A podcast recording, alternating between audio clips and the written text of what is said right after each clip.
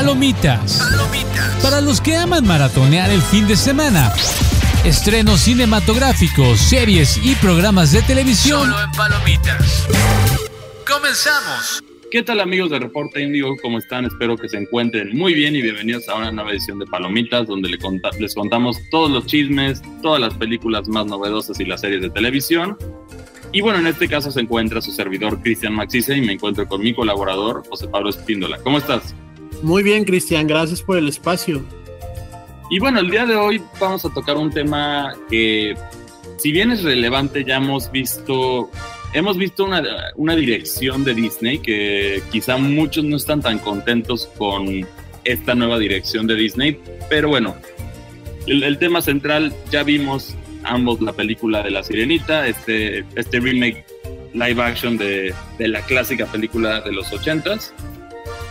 ¿Y cómo la sentiste tú? A mí me gustó, digo, no esperaba ver la octava maravilla del mundo, me parece que cumple, tiene sus detalles, hay cosas que, que, mm, que no me gustan, ¿no? O sea, que no me gusta, eh, las creaciones de Sebastián y Flounder, creo que es lo más débil de la cinta, se desaprovechan eh, grandes actores, sin embargo, en general, y entendiéndola como una película infantil de Disney, eh, me gustó, creo que la disfruté mucho, la disfruté más en inglés que en español, creo que a diferencia de la versión animada, el doblaje en español es pésimo. Y, y bueno, a ti qué sabían como estos puntos, ¿qué te gustó más, qué no te gustó y qué rescatarías? Bueno, yo lo, lo que lo más destacable a mí de manera irónica, porque fue lo que más generó polémica dentro de la película, yo siento que Hale Bailey la hace muy bien, tiene una voz Es dorada. increíble, es increíble esa mujer. Y, y oír su, o sea, su actuación y su voz, o sea, dentro de las canciones, yo creo que es como el punto más res- rescatable de esta película. E incluso yo recomendaría, búsquenla en Spotify, la banda sonora, si no les interesa la película, porque ahí pueden oír las canciones, o en cualquier otra plataforma de, de audio la pueden, la pueden escuchar la, las canciones de La Sirenita. Pero a mí siento que sufre al igual que otros live actions de ser un live action. ¿Y a qué me refiero con esto? Número uno, no puedes emular la magia de las caricaturas en un live action porque cuando lo pones en un panorama real, o se ve muy falso, que es como lo, en este caso, por ejemplo, de la canción de Under the Sea, que es un clásico icónico de, de la película. Cuando pones animales que se ven reales a bailar y hacer ciertas acciones que no son naturales, se siente artificial, no se siente natural. Sí, y creo que justo es lo que pasa con Flounder y Sebastián, que eh, se vuelven poco expresivos y en la caricatura o en, en- en la versión animada, pues creo que enriquecen un poco la película. Fue incluso un poco la crítica que se hizo a esta versión del Rey León, donde sus caras se vuelven inexpresivas, donde hay cosas que no terminan de tener sentido. Entonces sí me parece que justo se pierde mucho de la magia que logras eh, con animación, el tratar de emularlo con, con personajes reales. Sí, así es. Y el, el caso es aquí que la realidad es que fuera de dos animales con los que hemos nosotros convivido durante miles de años, que podemos entender más o menos sus emociones, pero no al 100%, que esos son los perros y los gatos domésticos, el resto de los animales todavía no podemos percibir las emociones como tal. O sea, tú no puedes o es más, todavía ni siquiera se sabe si, si ciertos animales tienen emociones, ¿no? Hablando de, en este caso, de los peces y de los cangrejos puede que las tengan, pero nosotros no las podemos percibir de ninguna forma a lo que estamos acostumbrados. Entonces, esa es la magia de la animación. La animación sí te puede comunicar eso, pero cuando haces un animal real, tú no puedes decir, tú no puedes, ¿cómo vas a saber si un cangrejo está feliz o un pez está triste o está frustrado? Todas esas emociones que tratan de enseñarnos, es muy complicado esto.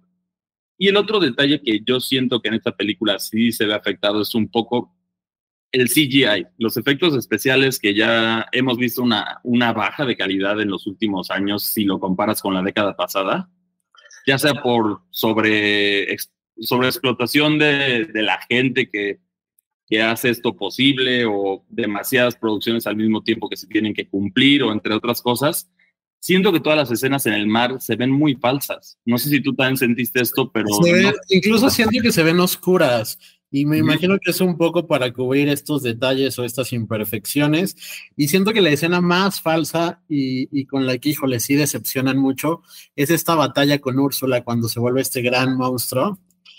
Se ve es muy falsa esa escena, ¿no? Entonces sí creo que eso le resta. Además de que creo que el punto de comparación para muchos de películas, eh, por así decirlo, bajo el agua, pues es Avatar, ¿no? Sí, que... Avatar de alguna forma en la última entrega que hizo dejó la vara muy alta y entonces pues uno esperaría que, fuera de ahí hacia arriba y creo que aquí no se ve justo, eh, yo veía algunos videitos donde decían que faltaban estas burbujas que en la versión animada sí están, ¿no? Cuando hablan los personajes, cuando se mueven, salen estas como burbujitas que pues que son como naturales, por así decirlo, y si tú ves toda la película, esta de 2023, no carece de burbujas, lo que hace que justo todos no tenga sentido, ¿no? El que, el que no estén. Sí, que ahí por algunos podrán decir el argumento de, pues bueno, es una película de sirenas y de, y de dioses y esto, no, no, ¿cómo va a entrar la, las leyes de la física que conocemos nosotros? Pero sí, si ya puso un, en ese caso Avatar entra en lo mismo, pero si ya se invirtió en esta tecnología que también, pues Disney al ser como parte propietario de la franquicia de Avatar, me imagino que tienen acceso a esta tecnología se debería de implementar en las, en las versiones acuáticas, porque en este sentido lo que queda es, se comunican telepáticamente los, los personajes debajo del agua y ese es como el, el, el misterio que deja esto. Sí, sí deja como muchas cositas ahí como sueltas. Sin embargo, como dices, si lo pones en su justa dimensión, es una película infantil de Disney que no pretende ser ni profunda ni cambiar al mundo, pues creo que cumple bastante bien con el objetivo que es de entretener. Por lo menos te digo, yo la vi y la vi dos veces. Primero en, un encuentro con medios donde vinieron los protagonistas.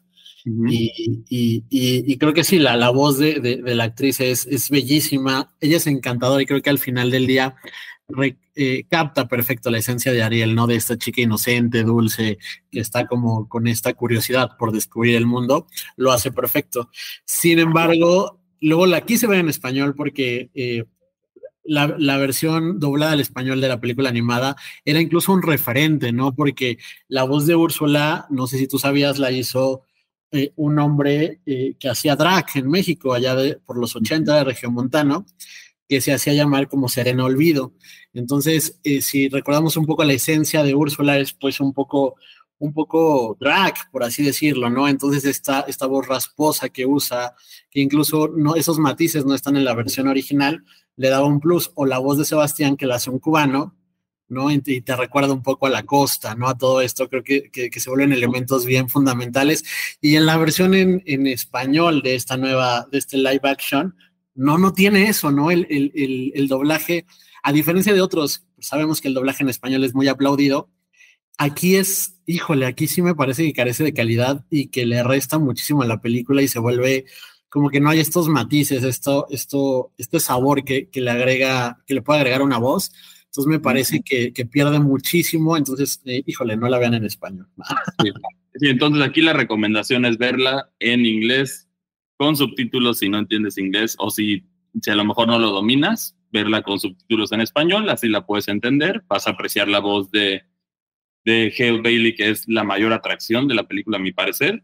Sí, porque incluso Javier Bardem me parece que se pierde, o sea, si no estuviera, no pasa nada. O sea, siento que no le aporta mucho a la cinta, siento que incluso la, la, parte final, digo, es una relación de una hija, de un padre, entendiendo que su hija merece libertad o merece conocer el mundo.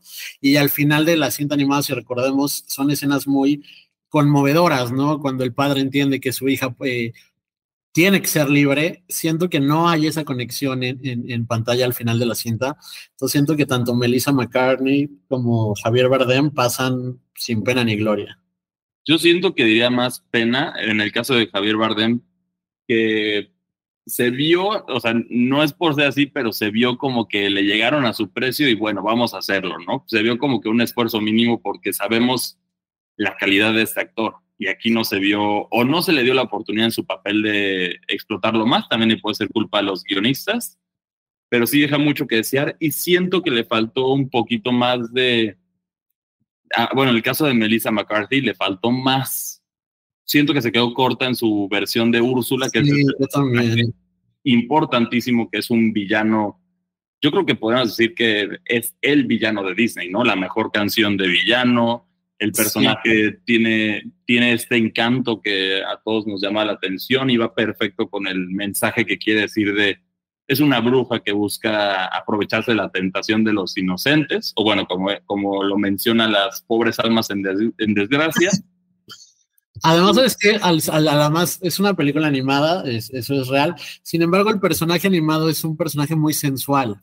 No sabemos que es un mitad pulpo que pues es de complexión grande, sin embargo ella se siente sexy, ¿no? Y entonces mueve sus tentáculos y baila al, compás de su canción que es justo de las más exitosas y siento que Melissa no, no logra transmitir eso, la siento como, como muy atrapada, ¿no? sí, como más cómica, ¿no? más cómica en ese sentido que es la especialidad de Melissa, yo siento que aquí se fue más cómico. Y por otra parte, ¿a ti te parece que justificas la media hora extra de película con el relleno que se le dio, porque a la hora de anunciar esta película nos comentaron que iba a haber muchos cambios, que iba a ser una película más feminista, más moderna para las audiencias de hoy, entre otras cosas, pero la verdad, la mayoría de esto, fuera de un cambio que hicieron que, ok, entiendo la dirección, que sí tiene sentido con lo que dicen, el resto a mí me pareció mucho relleno, ¿no? O sea, de las nuevas escenas. De las nuevas escenas, la que eh, ellos explicaban, ¿no? Que incluso Javier había pedido, no sé si recuerdas esta escena en la que están las hijas de Tritón y Tritón como enojados, ¿no? Que porque los humanos contaminan los mares y bla, bla, bla. Pues mira, si estuviera o no estuviera, da totalmente lo mismo porque no tiene la fuerza para dejar el mensaje de cuidemos los mares.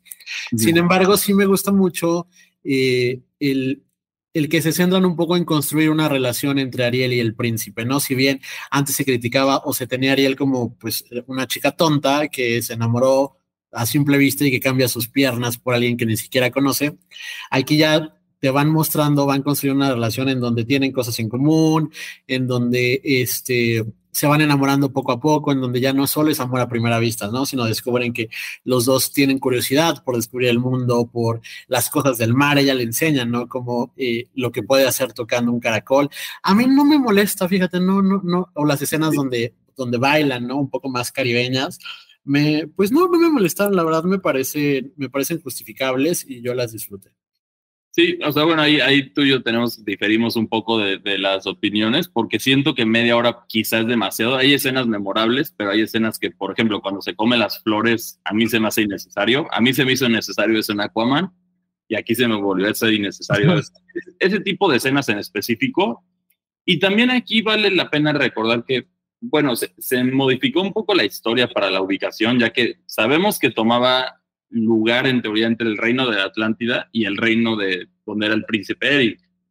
Pero en este live action se vio una, un claro cambio que ahora sí es caribeño. O sea, se, adaptó completamente para hacer una historia que toma lugar en el Caribe. Ya había pocas inspiraciones, por ejemplo, debajo del mar los instrumentos son claramente caribeños. Entre otras cosas, Sebastián, como habíamos dicho, era este acento caribeño tanto en inglés como en español solo que cambiaba entre jamaiquino y cubano dependiendo de, del idioma. sí, del idioma justo. Pero aquí también eso le da más sentido a la elección de Hale, de como, como Ariel, porque al final se supone que los siete mares están representados de una forma ahí, por eso vemos que las hijas de del rey Tritón son, son de, diferentes razas. Sí. exacto, de diferentes etnias o razas. Tienes, por ejemplo, el Mar Negro, que son más europeas, más nórdicas. Tienes también, por ahí tienes el mar, si, no, si mal no recuerdo, también está el Mar Rojo, que era una representación más hacia lo árabe. Y en este caso, Hailey es el Mar del Caribe, que y ella es caribeña. Entonces, en ese sentido, si bien ella es americana, pero tiene raíces caribeñas, entonces por eso, como que entra bien al, al a, a cambiar esta historia en este sentido pero yo siento que con el mensaje, a lo que me refiero del mensaje feminista que se prometía tanto en, el, a la hora de promocionar la película, se quedaron un poco cortos en el sentido de que sí le dieron más libertad y más enamoramiento a, a esta Haley, pero no, al final, el cambio más radical, spoilers, aquí pueden ponerle pausa si, si vamos a hablar un poquito de spoilers, uno de los cambios que a mi parecer fue hecho con este sentido fue que Ariel rescata al príncipe Eric y no el príncipe Eric rescata a Ariel. A la hora de, de quién maneja el barco para matar a Úrsula, ¿no? Claro. Eh, y creo que todos los cambios también es que no hay boda, ¿no? O sea, en la versión animada al final se casan, es como el objetivo final. Aquí no hay boda, aquí se van a ir los dos a explorar el mundo. Sí. ¿No? Entonces, pues también hay. O sea, tanto el mensaje como feminista o el de cuidemos el planeta se quedan cortos, eh, se vuelven, siento yo, y a lo mejor lo tomará alguien mal, se vuelven irrelevantes porque creo que no es tarea de una cinta animada enseñarnos este tipo de cosas. Entonces, pues justo creo que no, no hay, no tienen la fuerza necesaria, lo cual tampoco me molesta, ¿no? No es como que sea el, el, de verdad la sirenita enseñarles a las niñas qué es ser feminista, ¿no? Sí, y es lo que hablábamos, por ejemplo, con la película de Mario, que decían muchos que criticaban que no tenía un mensaje como tal profundo de esto, pues al final es una película de, niños y es para eso, es para que los niños se diviertan. En este caso es una película entretenida, aunque yo todavía sigo prefiriendo la, la, la, versión animada. Y a mi parecer el mayor crimen de esta película es por qué omitiste la escena de la cocina. Es una de las escenas más memorables y manda el mensaje de proteger el mar en este sentido de una manera cómica que los niños pueden entender, porque casi te comen a Sebastián, en este caso que es, era muy memorable, pero aquí decidieron mejor omitir esta parte de la película que a mí eso yo no lo entendí, habrá que ver la lógica. Y otra crítica que yo tampoco entendí es por qué en la premier de Estados Unidos dieron sushi. Sí, se, pasaron. Creo que de repente eh, eh, eh, están malentendiendo, creo, el proteger o el no mandar mensajes peligrosos por calificarlos de algún modo a los niños con cosas que no tienen sentido, como justo creo que de las escenas más divertidas de la sirenita original era Sebastián huyendo del, chef, ¿no? Y, salvando su vida. Y creo que también de repente limpiar la canción de Úrsula de cuando dice que las chicas en la tierra, si son calladas, son más, eh, son más lindas, son más educadas, son más tomadas en cuenta, no recuerdo bien. Y en esta nueva versión ya no canta esa frase. Digo, al final Úrsula es una villana ¿no? Y como villana su deber es tener un mensaje pues negativo, ¿no? Entonces, y creo que los niños son bastante inteligentes como para diferenciar, ¿no? Para saber que pues es una cinta, no sé, me parece que hay cosas sin sentido, como por un lado cuidemos, pero justo por el otro te vamos a dar sushi, ¿no? Sí, exacto, y también esto es, esto es importante entender porque al final hay diferentes mensajes que se envían y cuando es un villano claramente quieres que se marque que es un villano en este sentido. Y esto también lo hemos visto. Yo siento que más bien, si bien esta película no está mal, o sea, es lo que yo digo, yo de calificación le daría un 7 de 10, esa es mi, mi opinión de la película. Cuando la comparas con el clásico de, de la, del mismo nombre, de la misma historia, todo esto, sufre igual que... Que, todos. Sí, sufre igual que todas porque al final estás comparando algo que es eh, en el sentido de intra, o sea, es, es pasa, pasan generaciones y tú la puedes ver con los niños, la puedes ver con todas las personas, pero aquí siento que los live actions, ninguno, cada uno tiene sus, diferentes problemas que vamos a abordar aquí. Ninguno tiene la misma magia o el, mismo como momento que hizo mágico en esa famosa época del renacimiento de Disney, que es cuando la mayoría de estos live actions están basados, que también es lo que recuerda a la gente con mucha nostalgia como la mejor época de las películas animadas de Disney. Sí, haciendo un recuento justo de todos los live action que ha lanzado Disney, ¿cuáles serían tus tres favoritos? O sea, los que rescatarías. Yo rescataría este, La Sirenita. En, en ese, entre live actions. Entre live actions rescataría La Sirenita. Rescataría El libro de la selva. Y uno, bueno, hay otra que casi nadie vio, que también en teoría se considera una, un live action, que es de un dragón. Por ahí no sé si ¿Sí has oído de esta película, de este clásico? No, no, no, no. Bueno, es, es, ahorita, en este caso no me acuerdo el nombre, pero es, es un. Ahorita les, les, el nombre, pero esas dos son las que yo rescato. Y si no, si no encuentro la del dragón, que se me olvidó el nombre en este momento, la de Aladdin. Pero bueno, Pete's Dragon es la película que yo decía. Pete's Dragon sí mejora mucho la caricatura, que la caricatura no era tan memorable Sí, la, sí, la mejora y también es definitivamente de, las de los mejores live actions junto, junto con el libro de la selva. Aquí lo que yo siento antes de que tú nos digas tus favoritas, ¿por qué no le das una oportunidad a las películas que sufrieron en su momento para darles una segunda oportunidad en el live action? ¿A qué me refiero? The Black Cauldron es una película que a mí me parece es, un culto, es el clásico de culto, pero en este sentido no tuvo, no gozó del éxito de otras producciones de Disney, es muy entretenida, es muy siniestra y oscura esa película en diferentes sentidos.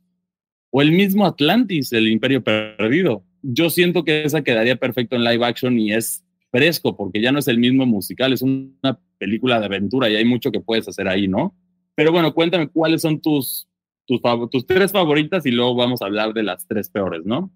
Ok, pues yo rescataría la de Cruella, eh, sí me gustó. La serie también. Y eh, Aladdin, yo creo que son como eh, las tres que a mí me gustan mucho. La verdad, nunca me gustó ni siquiera la animada del libro de la selva. Y las del Rey León sí me parecen malísimas. Bueno, solo es una, creo, ¿no? Me, parece, me parece muy mala, creo que son esas tres. Y concuerdo contigo, creo que Atlantis, incluso a mí la versión animada me gusta mucho, me gustaba mucho de chiquillo le fue muy mal y creo que la, la, pues la visión de Disney, como en la mayoría de estas eh, casas productoras, es pues irte a lo seguro, ¿no? A lo que ya, eh, a lo que ya probaste, a lo que ya viste que es un éxito. Y entonces creo que Atlante sería un doble riesgo, ¿no? Si la versión animada fracasó, ¿qué te hace creer que va eh, a triunfar, ¿no? Sin embargo, creo que tienen una segunda oportunidad, ya saben que no gustó para, para, pues, para ofrecer un producto eh, pues entrañable. Y creo que otra de las, de las cosas que hacen que sigan estas versiones, porque seguramente seguirán, es toda, eh, todo lo que genera alrededor de ella, ¿no? sabemos que una película no solo gana por, por el número de entradas que vende, sino por toda la mercancía que genera, ¿no? Entonces, las, todas las princesas eh, de Disney, todos estos pues sí, todos estos personajes siguen, le siguen generando a, Disney una cantidad impresionante de dinero, no solo en, incluso en los parques temáticos, ¿no? Eh, que de hecho eso me lleva a una preocupación muy específica justo con la película de La Sirenita.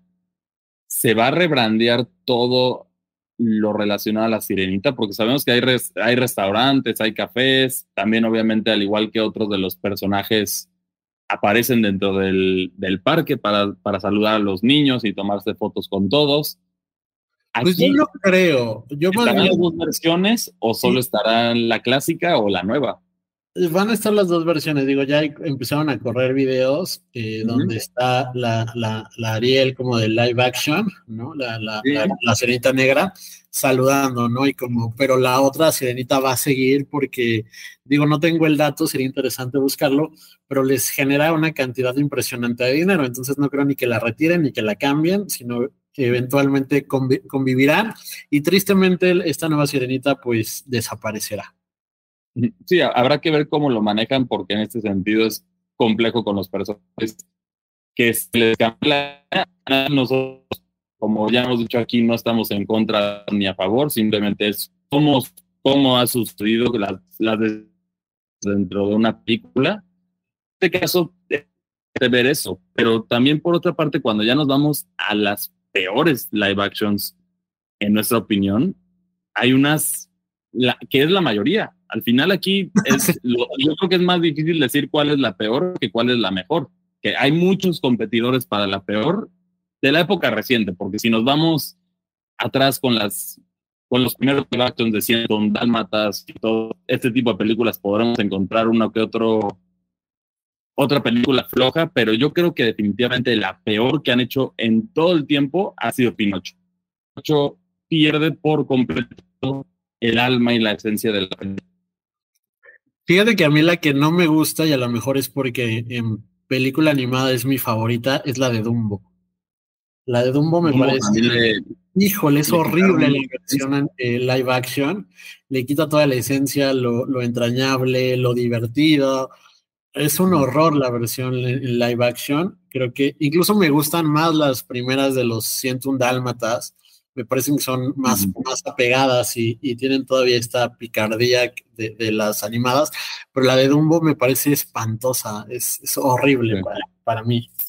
Y, y, por último, otra que también me gustaría hacerle mención honorífica, en este caso definitivamente la más, una de las más recientes que fue Peter, Peter Pan and Wendy, que es un desastre esa película. No sufre de, de los mismos problemas que ya dijimos, un CGI que se ve extremadamente falso, tienes, la historia se siente no, como que se juegan a la segura, pero aún así la hacen más aburrida. El, eh, también tienes, al final yo siento, no, aquí repito, la elección de Peter Pan a mí no me pareció la, la correcta porque siento que Peter Pan se tiene que ver un poquito más grande, físicamente se tiene que ver un poquito más grande. Claro. Porque sí, en este caso, generalmente si vamos a las caricaturas, Peter Pan y Willy son la misma del mismo, de la misma edad, ¿no? Que son niños que iban a entrar a la pubertad, adolescencia, pero al final por nunca jamás no entraron. Ajá. Pero en este caso se ve en este caso el contraste se ve que Wendy es mucho más grande. Sí, creo que eh, no fue la mejor elección y sí se ve muy falsa toda la cinta, o sea, entiendes, ¿no? Que es una película animada, infantil y lo que tú quieras, pero creo que tienen que lograr convencerte de lo que está ahí es real, ¿no? Creo que ese es el poder de una, de una cinta infantil y aquí no te atrapan, sino al contrario, estás viendo todo el tiempo que no es real, ¿no? Como que está mal lograda. Y, aquí lo que decimos es, no es que sea imposible, porque, a ver, por ejemplo, hay muchas películas que han demostrado que el que puede ser una realidad en el cine. Ejemplos de esto tenemos y los más relacionados, podríamos decir que es Harry Potter, porque la magia evidentemente está presente en todos los, en todos los aspectos de esta franquicia. La, la original que aún así por el hecho de usar anime muy pesa, ya ser, ya tener más de 30 años, película. Y así lo ves con, con otros casos, El Señor de los Anillos, que te convencen y incluso sus efectos, aunque sean, quizás eso es hora de regresar a los efectos prácticos en lugar de todo CGI porque hay algo ahí que no está saliendo bien en los últimos años. Es más, tú compara como contraste, pon las, las dos películas de Iron Man, la, la, la 2 y la 3, contra, la, contra lo que más reciente ha hecho más y vas a ver muchas cosas. ¿Qué pasó ahí? Si bien los efectos ya estaban ahí o las producciones o, se distribuyó el trabajo de, bueno, esta es la que tiene prioridad, que Guardianes de la Galaxia claramente la prioridad en el estudio de Disney. Y lo demás, pues como salga el CGI y de resultado tuvieron un Peter Pan a Wendy que se ve muy falso y los efectos acuáticos de la sirenita que ya, ya habíamos mencionado, ¿no? Pero esto es, eh, yo creo que ya es hora de regresar a, a generar productos nuevos, Sí, una, manera correcta de, y una manera correcta de tocar la inclusión, que es un tema que Disney ha estado muy interesado en fomentar. Hay historias en todo el mundo. ¿Por qué no haces nuevas historias con esos personajes? Y, ahí puedes tener todos los personajes que quieras, puedes ser mucha creatividad, en especial para los 100 años de Disney, que tú pensarías que es un aniversario importante. Este año ha sido... Super ha pasado, ¿no? Sin penas ni glorias. O sea, prácticamente la única gloria así que podemos considerar es Guardianes de la Galaxia. Y, a lo mucho, a lo mejor económicamente depende cómo le vayas a la sirenita, que si bien no le está yendo decente, todavía no le va tampoco tan, tan bien. Pues como ya le demostraron en este año, ¿no? Que el caso de, de la película de Mario Bros. que rompió todos, todos los récords de cine. Aquí le hace falta ese, ese gran hit a Disney. ¿Y qué le queda pendiente a Disney este año? Le queda Indiana Jones, que ya la destrozó la crítica. Le queda la película de Wish, que por ahí es como la última esperanza porque es la nueva animación de parte de Disney. Y le queda también la, la película de Pixar de Elementals, que se ve como una de las películas de Pixar que pasa sin pena ni gloria, lamentablemente. Pero creo que igual, creo que Pixar ya antes sabías que cualquier cinta de, de ellos era un éxito total, ¿no? Y te iba a gustar y se iba a volver memorable. Y creo que de un tiempo para acá ya no sucede eso, ¿no? Con, con, ellos algo está pasando. Yo no sé si están eh, poniendo eh, el interés económico sobre la calidad no el irte a lo seguro, pero creo que Disney está en un punto, creo que 100 años es un buen momento para reflexionar dónde estás, hacia dónde quieres ir, y si quieres ser recordado por lo que hiciste o si quieres prevalecer en la mente de, la gente, del público, por lo que estás haciendo, ¿no? Entonces creo que es, creo que es la tarea de Disney tener que reflexionar qué quieren hacer después de estos 100 años. Sí, y en este caso es un fenómeno que hemos estado viendo alrededor de, de Estados Unidos específicamente. No es buena idea meter política en política o temas polémicos en películas de niños. O sea, entiendo que quieras enviar un mensaje, pero al final esto le está afectando a muchas marcas. Ya lo hemos visto, o sea, fuera del mundo del cine, tenemos el, el caso de, de, una colaboración de Bud Light que le salió muy mal y ahora ha tenido pérdidas bastante fuertes. Y los mismos empresarios salieron a decírtelo. Si tú te pones en temas de política, ya sea a favor o en contra de algo, básicamente vas a perder potencialmente el 50% de tu clientela por, por los que están a favor o en contra. Y, no va, y ese extra que sumarías no va a ser suficiente para compensar el 50% que pierdes. Entonces, ese es el problema de esta nueva ola que está sucediendo en el cine, que por eso lo hemos visto, las películas más exitosas comercialmente, que si eso, Hollywood es un negocio, es como lo que más importa, tenemos Mario, que no se metió en estos temas. Tuvimos Top Gun, que no se metió en estos temas, que son películas que buscan entretenerte y ya. No todo tiene que tener un mensaje extra, no todo tiene que ser extremadamente profundo. A veces solo nos queremos divertir sin generar esta división. O incluso, ¿quién dijo que lo político, quién dijo que el mensaje social no tiene que ser divertido, ¿no? No tiene por qué ser todo, todo serio, todo aburrido. Creo que tiene que haber, si bien a veces el mensaje es importante, no, yo creo que la representación es importante, eso no te resta o no te exime de que tu producto tenga calidad, tenga sentido y sea divertido, porque justo tú vas al cine a divertirte, a olvidarte un poco de tu realidad y a, creer que la realidad que te están vendiendo ahí es posible. Cuando ese, ese acuerdo no, no se logra, ¿no? Entre lo que está en pantalla y tu espectador, pues te da esa, esa, esa oportunidad de criticar o de, o de, señalar todo lo que está mal. Entonces creo que es eso, quieren, quieren eh, dar mensajes, quieren eh, comprometerse con una causa social, pues de igual forma comprométanse con la calidad, ¿no? Y con, y con la y con buenas historias, que es que al final del día lo que todos queremos ver. Sí, eso es lo que más pesa. una, una, buena historia puede tener un mensaje y eso a la gente le, le va a gustar, pero tiene que ser buena, porque si nada más Claro, no porque dices, ay, mi película es inclusiva, véanla, pues no, chavo, o sea. Sí, que es inclusiva. Hasta mismo Disney ha vivido ahorita de generar esta división y esta polémica para vender más. O sea, en el sentido de la sirenita, el tema ya sabemos que fue racial. Es muy lamentable que todavía estemos en, este, en esta fase del. Súper triste, porque además si ves los números, o sea, la, el, el 60% de lo que recaudó el primer fin de semana La Sirenita fue de Estados Unidos. Ciertamente es una película que en el mundo no está siendo aceptada y me parece totalmente que es un tema racial, ¿no? Entonces sí. pero en este caso también está como la nostalgia, porque estás jugando con la nostalgia, pero a la vez estás como que mandando este mensaje, que es, es lo que todos decimos de, quieres hacer historias de diferente, el mundo es colorido, el mundo tiene mucha diversidad, hay historias para cada uno. Y en este caso, o sea, en la lógica de, esto, por ejemplo, en el caso de la sirenita es un cuento danés. Viene de Dinamarca. La sirenita original, incluso al principio de la película hay una frase de, del, del autor original de la sirenita. Hay lugares como para todo en esas interpretaciones, aunque sean fantásticos o no. Hay gente que le gusta que se respeten como que sus historias en el caso de lo ficticio, ya si nos vamos a lo real, ahí ya es otro problema y ahorita estamos viendo la polémica con Netflix, ¿no? Con, con justo con Cleopatra, que sí, sí fue el extremo, ya que ahí estamos hablando de un personaje histórico que se cambió, pero cuando es fantasía puedes hacer más cosas, pero a la vez tienes que respetar el material original, que es como mucho lo que la gente pide. Sé que Disney el material original tampoco lo respetó, porque al final si no es la sirenita se había vuelto espuma, pero, pero tienes que entender en este sentido que hay historias, es por ejemplo, cómo nos sentiríamos bajo esa lógica nosotros si la película de Coco hubieran salido puros actores, puros, puras personas animadas de, color blanco, puros white chickens, como ahí le dicen. Pues a lo mejor sí nos hubiéramos ofendido.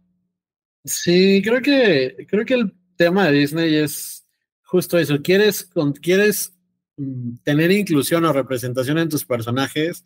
Cuéntanos nuevas historias, ¿no? O sea, justo creo que Coco es un buen ejemplo, es saber ¿no? Voltearon a ver a México e hicieron de, una de sus tradiciones más grandes una cinta que, que además le fue bastante bien ¿no? Porque además creo que estamos, o, así lo percibo yo, en un momento en el que queremos conocer más del mundo, ¿no? Y creo que una buena forma, pues, a través de las películas.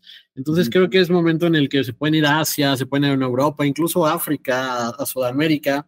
Y, hay miles de explorar nuevas historias, invitar incluso a, gente de estos lugares a contar, ¿no? A, a, explotar, digo, no sé si sea el término correcto, no, tradiciones que a lo mejor no conocemos, ¿no? Sí, Sí, de una manera respetuosa, pero aquí el punto importante es, por ejemplo, o sea, el, mensaje que queremos decir con esto también es, por ejemplo, tienes Ariel que generó, polémicas por su color de piel que era, que era muy oscuro, ¿no? En comparación al Ariel original de la caricatura.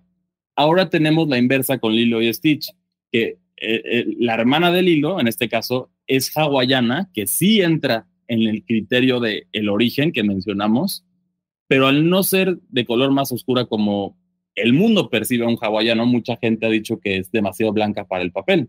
Entonces, ¿dónde marcamos la línea? O sea, eso es lo que digo que está mal. Y también Disney sigue empujando estas narrativas o este tipo de cambios. Por ejemplo, yo creo que creen, o a lo mejor digo, no sé, yo no, no tengo sus finanzas y no sé qué tan bueno sea, pero al final la polémica vende, ¿no? Y creo que a Disney ya, ya le gustó esto, ya le gustó el generar el andar ahí picando gente. Entonces yo no sé si, si, a la larga les va a funcionar, si a la larga es beneficioso o si los va a terminar hundiendo, ¿no? Porque son 100 años y siguen viviendo de estos clásicos de hace mucho tiempo, ¿no? Y creo que... Irónicamente, la película más exitosa de Disney fue Frozen 2. Y estamos hablando de... original. Exactamente.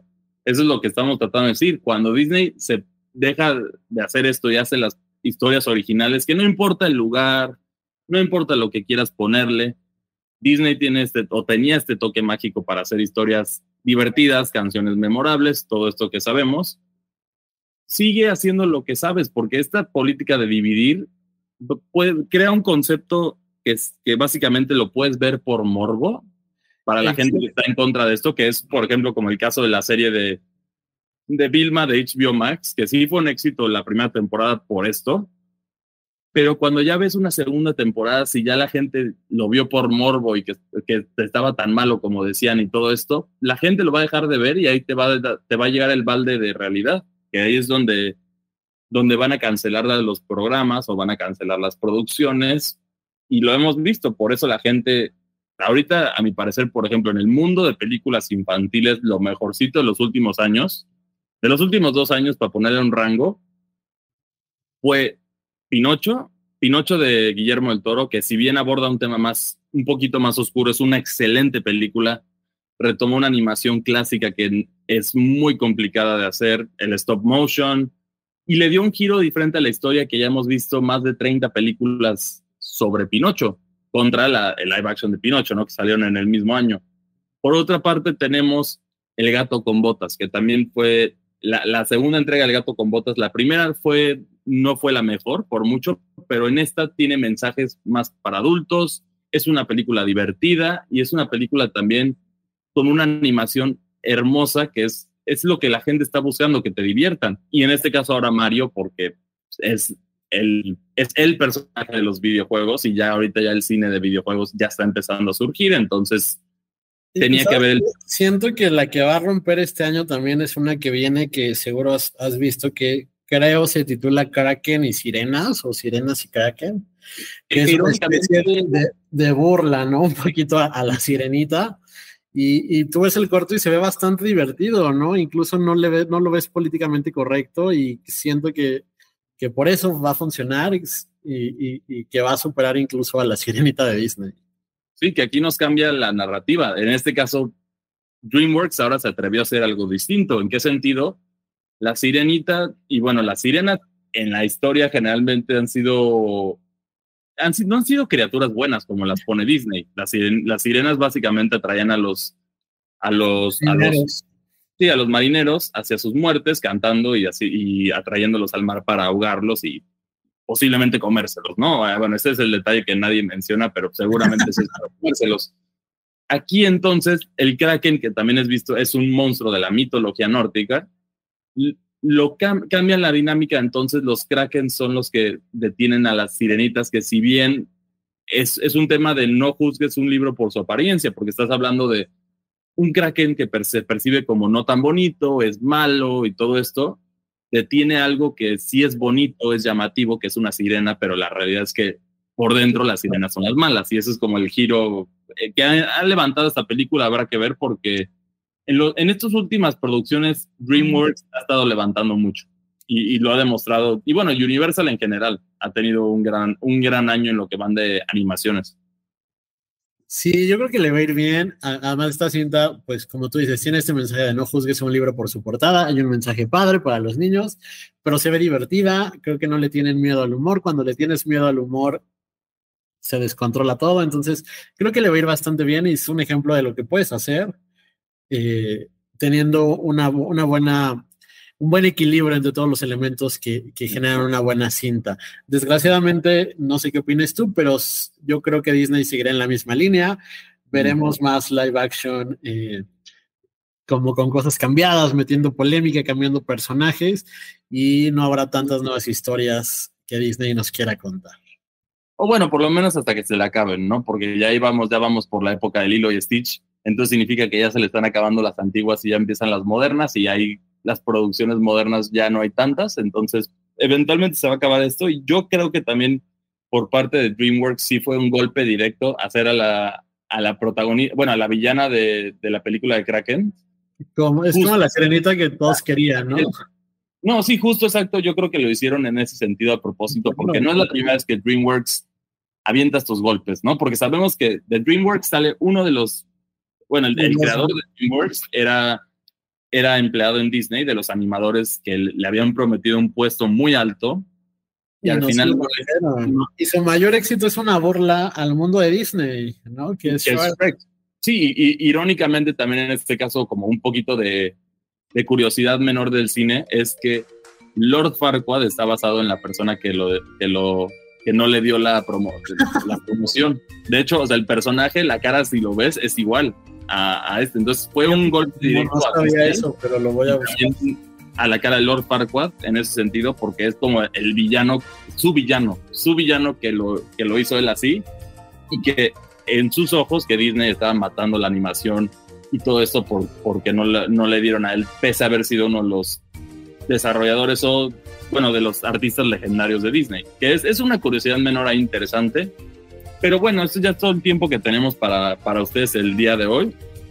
¿Qué tal, ¿Qué tal les pareció la plática? ¿Están de acuerdo con nosotros? ¿Ya vieron la sirenita? O, y bueno, también déjenos en las redes sociales cuáles son sus live action favoritos y los peores. Nos pueden escribir en nuestras redes sociales. A mí me encuentran como arroba cristian y 2 en Twitter. ¿Y a ti cómo te encuentran? En Twitter estoy como eh, arroba eh, pepe-espíndola y ahí me pueden escribir lo que quieran. Y en Reporte Índigo, en la sección de Piensa, tenemos, eh, tuvimos un encuentro justo con los protagonistas de La Sirenita, también pueden leerlo y dejarnos sus comentarios sobre qué otras cosas quieren que les platiquemos. Y bueno, esta fue una nueva edición de Palomita y nos vemos hasta la próxima. Hasta luego, hasta luego. Palomitas.